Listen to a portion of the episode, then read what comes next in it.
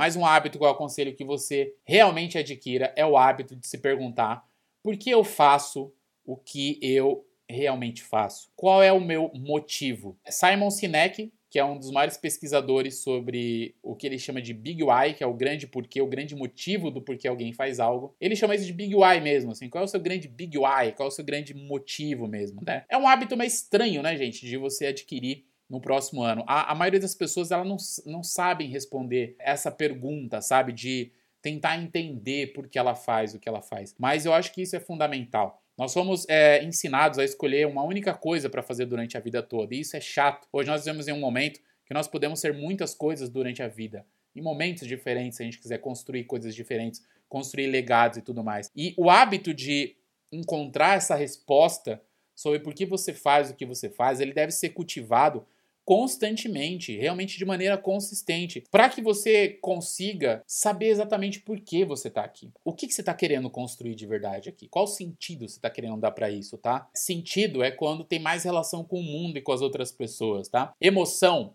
emoção tem mais a ver com você. Sentido é quando tem relação com as outras coisas. Um exemplo é que quando nós vamos estudar inteligência emocional, a gente não estuda inteligência sentimental, estuda inteligência emocional, porque emoção é interno sentimento é externo, tá? Você não demonstra emoção para os seus filhos, você demonstra sentimento de amor, mas a emoção tá dentro. É muito importante que você sinta é, essa emoção dentro de você quando você responder essa pergunta. Tem uma história que dizem aí, é, alguns dizem que é lenda, outros dizem que é verdade, mas em uma entrevista o, o, ele já disse que sim, ele fazia isso, né? Então depois foi comprovado como verdade.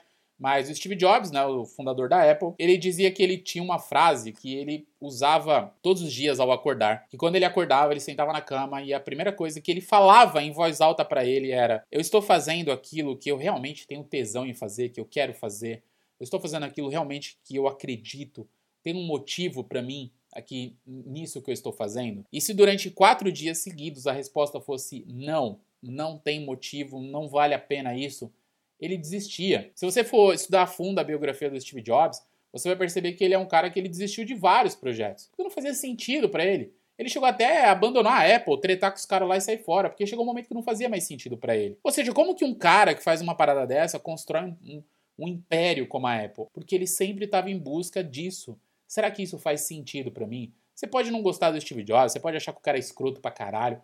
Mano, eu não ligo mesmo do que você acha das pessoas. Aliás, eu não tenho nenhum interesse que você saiba o que eu acho das pessoas ou que eu, ou que eu saiba o que você acha das pessoas. Eu só tenho interesse em saber como que aquela pessoa conseguiu fazer aquilo. Não me importa se ela foi boa, se ela foi ruim pro mundo, se ela alcançou algum objetivo que ela queria, como que ela fez aquilo, o que tinha na cabeça dela, o que ela pensava, o que ela falava, como ela se expressava. E se um cara como Steve Jobs todo dia, todo dia pensava, o que eu estou fazendo tem sentido? Sentido é para os outros, para o mundo, vale a pena? Tem algum motivo do porquê eu estou fazendo? Isso era um hábito.